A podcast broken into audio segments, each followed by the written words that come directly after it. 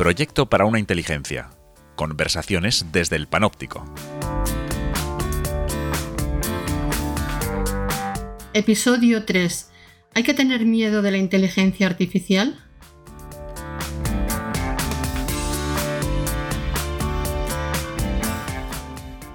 Muchas gracias a todos por escucharnos y bienvenidos a un nuevo podcast de José Antonio Marina. Esta serie de podcast se titula Proyecto para una inteligencia. ¿Tiene algo que ver con la inteligencia artificial tan de actualidad en estos días? Por supuesto. Eh, las nuevas tecnologías, por ejemplo el metaverso, nos dan acceso a una realidad expandida. Pero para poder hacerse cargo de esa posibilidad necesitamos desarrollar también una inteligencia expandida. Eh, la inteligencia artificial puede encargarse de ampliar la inteligencia, pero mm, si sabemos cómo hacerlo. Pero parece que no es eso lo que se piensa.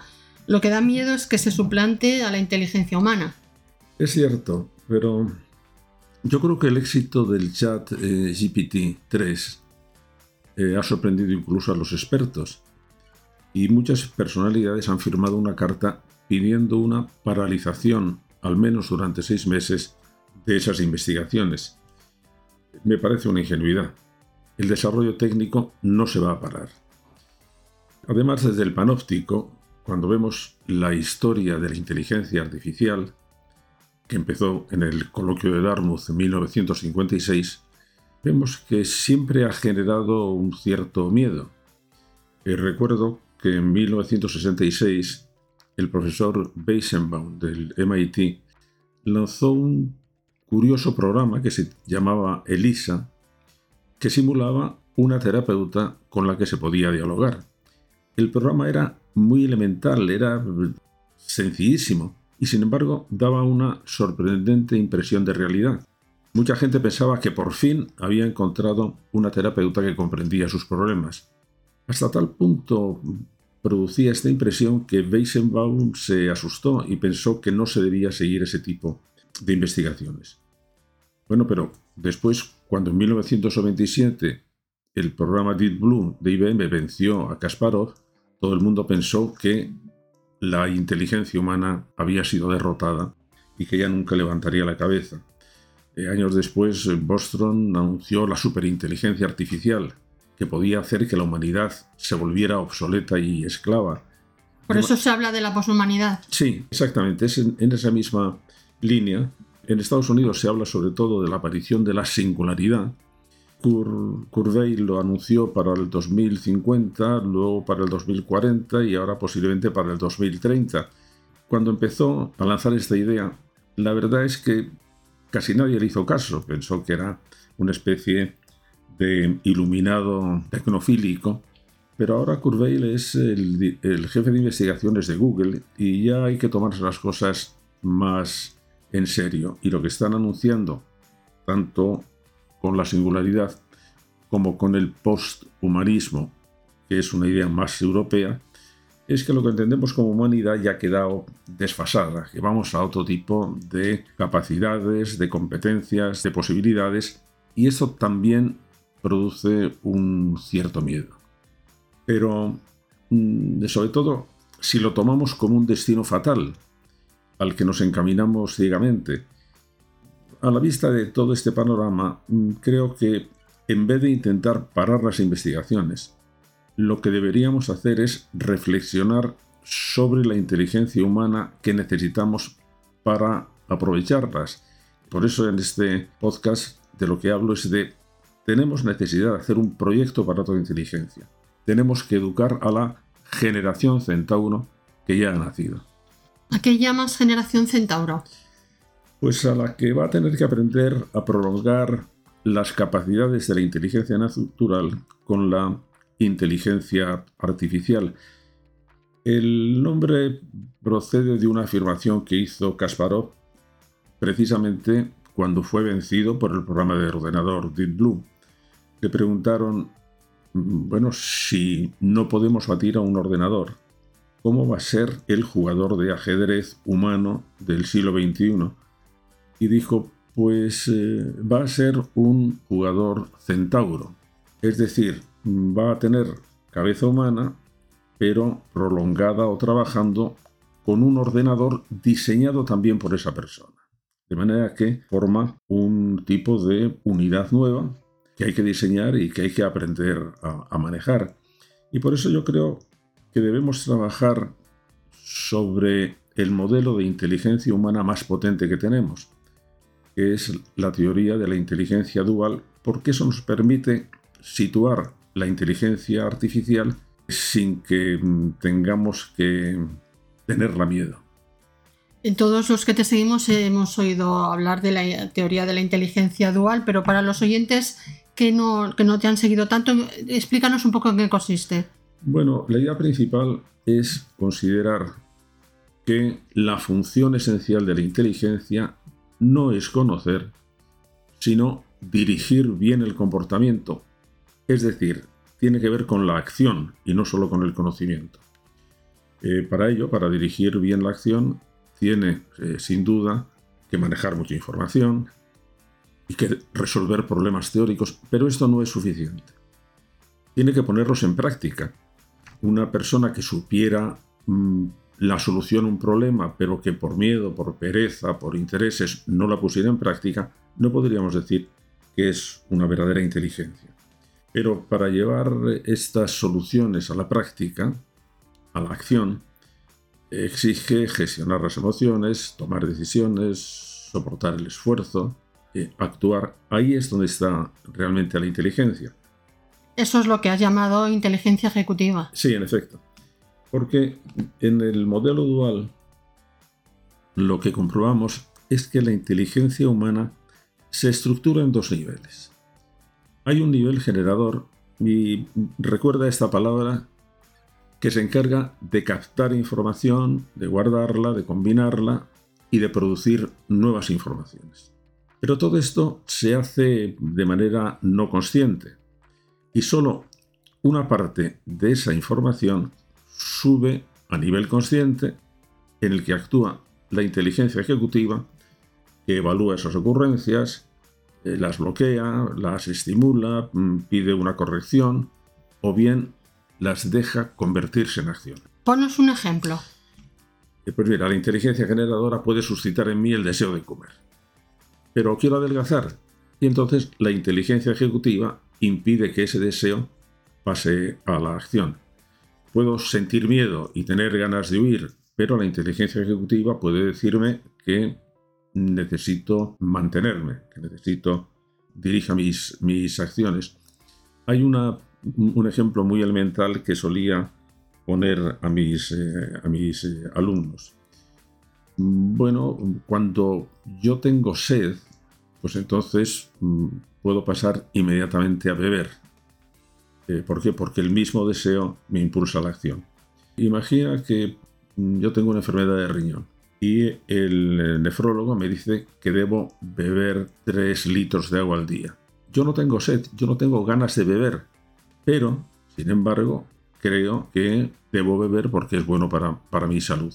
Esa decisión la toma la inteligencia ejecutiva, porque la inteligencia ejecutiva se encarga precisamente de eso, de tomar decisiones. Bueno, antes me has dicho que no me olvidase de, la palabra generadora. ¿Por qué? ¿Por qué es tan, importante? Bueno, porque el programa que ha despertado las alarmas se llama ChatGPT. Y GPT son las iniciales de Generative Pre-Training Transformer, transformador generativo preentrenado. Es decir, lo que hace este programa es generar textos, generar ideas, eh, generar eh, conclusiones de manera que se mueve en el mismo nivel que nuestra inteligencia generadora y comparte con ella una propiedad asombrosa. Ni nuestro cerebro generativo ni el programa saben lo que están haciendo. Ambos funcionan en un nivel que no es consciente. Lo que pasa es que la inteligencia humana tiene una gran ventaja, que es que parte de esa información pasa a estado consciente y el sujeto puede reflexionar sobre ella puede aplicar otras zonas de conocimiento para completarla o para criticarla, la evalúa y todo eso mm, por ahora no lo hace el chat GPT. ¿Y, por qué crees que este modelo puede ayudarnos a, a quitarnos ese miedo a la inteligencia artificial? Claro, porque la convierte en una aliada de nuestra inteligencia generadora y sabemos dónde colocarla. Si pensamos como si fuera un enchufe, bueno, la inteligencia artificial debe enchufarse a nuestra inteligencia generadora, es decir, a ese nivel no consciente. Puede proporcionarnos ayuda, información, ocurrencias, puede hacer combinaciones que después nuestra inteligencia ejecutiva tendrá que evaluar, que aceptar o desechar y que pasar a la acción o detenerla. Claro, el problema surgiría si la inteligencia artificial sustituyera a nuestra inteligencia ejecutiva, a la que toma decisiones, a la que pasa a la acción, porque entonces sí que habría anulado nuestra libertad. Ella sería la que tomara las decisiones. Y nos habríamos convertido efectivamente en un robot a las órdenes de la inteligencia artificial. Y eso, eso sería horrible. ¿Existe realmente ese peligro? Sí, pero no sería por la potencia de la inteligencia artificial, sino por la claudicación de la inteligencia humana. Y esto podemos hacerlo simplemente por comodidad. Si pensamos que una aplicación de nuestro móvil, movido por inteligencia artificial, puede tomar decisiones por nosotros, ¿para qué nos vamos a tomar el, trabajo de tomarlas? Eh, el tema de la facilidad lo ilustra muy bien el caso de los taxistas de Londres. Durante muchos años se han citado los estudios de Eleanor Maguire, que mostraban que los taxistas londinenses, que tenían que pasar un riguroso examen de conocimiento de las calles, habían desarrollado una zona del hipocampo, que es la sede de la memoria, más que el resto de los mortales, lo tenían más grande. Bueno, ahora con el uso de, de los GPS, los taxistas no tendrán que desarrollar ese aprendizaje. Y esto podemos ampliarlo a todas las actividades. Eh, como dicen mis alumnos, o al menos mis malos alumnos, ¿para qué lo voy a aprender si lo puedo encontrar? Bueno, con este ejemplo que has puesto veo que la solución para la generación Centauro es que aprendan a manejar la inteligencia artificial como si fuera una ampliación de la inteligencia generadora. Justo, has dado el clavo. Y ten en cuenta que a pesar de lo que las calumnias que se han elevado contra la memoria, la inteligencia depende de la memoria, más aún, es una función de la memoria. Y tenemos que empezar a considerar que la memoria de cada uno de nosotros va a estar implementada en dos formatos. Uno neuronal, es decir, el que va a estar en nuestra cabecita. Y otro digital, que va a estar en nuestro ordenador. Y que la educación va a consistir en ir educando en paralelo las dos memorias. Bueno, que esto ya lo estamos haciendo parte de nuestra memoria está en formato neuronal y parte está en nuestras agendas, en nuestros apuntes, en nuestros archivos. En el diario del investigador hablo mucho de que yo escribo los artículos con esa ampliación de mi memoria, que es mi archivo. Bueno, pues ahora va a estar hecho en un formato mucho más potente, mucho más rápido, mucho más activo también, y por lo tanto lo que hemos hecho ha sido perfeccionar el modelo que ya tenemos pero tenemos que saber cómo hacemos esa expansión. Bueno, hay que ir educando en paralelo las dos, las dos memorias. Me he perdido un poco porque es un tema difícil de controlar. Sí, pero, pero sin embargo yo creo que la dificultad que podemos tener no se trata de que mi memoria neuronal se conecte a Internet y ahí tenga todo. No, no, es que tengo que configurar también mi propia memoria digital y que esa va a ser justo, justo una de las tareas de educación. Eh, fíjate, Cortijo, con motivo de la, aparición del, del, chat PGT3, Bill Gates ha escrito un interesante artículo elogiando sus posibilidades. Él no es nada catastrofista, no, no, él piensa que ahora es cuando empieza lo interesante. Y de hecho ha titulado su artículo ha comenzado la era de la inteligencia artificial. Es decir, es como si todo lo demás hubieran sido tanteos. Pero menciona un tema de gran importancia precisamente para el proyecto para una inteligencia, los asistentes personales. Él considera que cada persona va a tener su ordenador eh, donde va a ir depositándose parte de su memoria, pero de su memoria personal. Va a asistir a las reuniones, va a registrar y conservar lo que se dice en las reuniones. La persona puede decirle lo que está leyendo, puede transferir a él sus notas, le puede hacer leer por cuenta suya. Y esto es realmente interesante. Eh, tú imagínate que yo no puedo leer la bibliografía de un tema, pero sin embargo, para el estudio que esté haciendo, quiero contar con la información que está en esos libros. Mi asistente personal puede leerlo y en el momento de ir a redactar ese trabajo, yo puedo contar con la memoria de mi asistente personal al cual le he dicho que lea esos libros.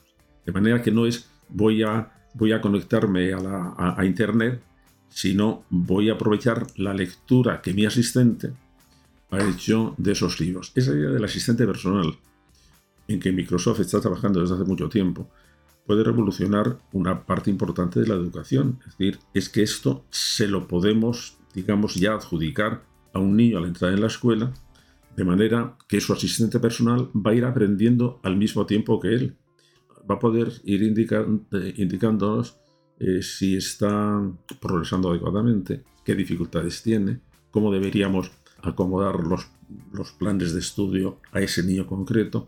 De manera que en este sentido, si vemos que el proyecto Centauro puede empezar a dar resultados muy pronto si nos tomamos en serio el diseñar. Todo esto que nos estás contando está recogido en tu libro Proyecto Centauro que escribiste hace sí, Sí, realmente yo creo que era un primer intento de ver cómo podíamos aprovechar lo que desde el panóptico vemos, que es cómo se están moviendo muchas cosas al mismo tiempo. Cosas dentro de la psicología de la educación, cosas dentro de las nuevas teorías de la inteligencia y cosas que nos vienen de la inteligencia artificial. En realidad podemos decir que el mundo está mm, muy interesante eh, si somos capaces de hacernos cargo de toda la información que hay y no dejarnos eh, abrumar por ella. Ya, pero nuestros educadores aquí en España, ¿cómo, cómo crees que van a implementar eh, todo bueno, pues en primer lugar se lo tenemos que dar ya de una manera muy elaborada y muy sencilla. Y hay que tener en cuenta que ninguna institución, y la escuela sucede lo mismo, ninguna institución quiere cambiar. Todo el mundo tiene mucho miedo al cambio.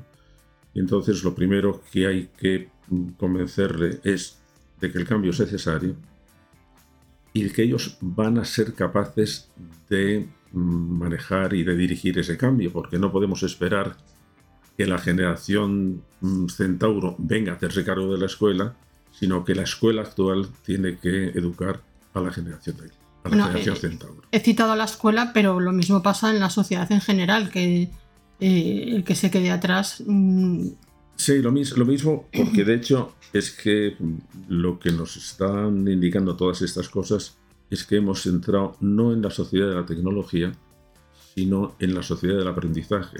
Es decir, la tecnología va a imponernos que tengamos que estar aprendiendo continuamente y que quien no se decida a aprender o quien no quiera o quien no sea capaz va a quedarse irremediablemente marginado.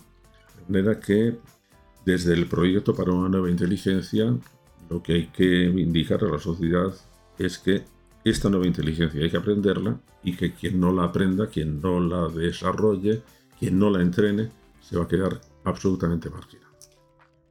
Bueno, pues eh, muchas gracias a, todos ustedes por la atención y nos volvemos a encontrar en, en 15 días con un nuevo podcast de Proyecto para una Inteligencia. Gracias a todos. Hasta entonces.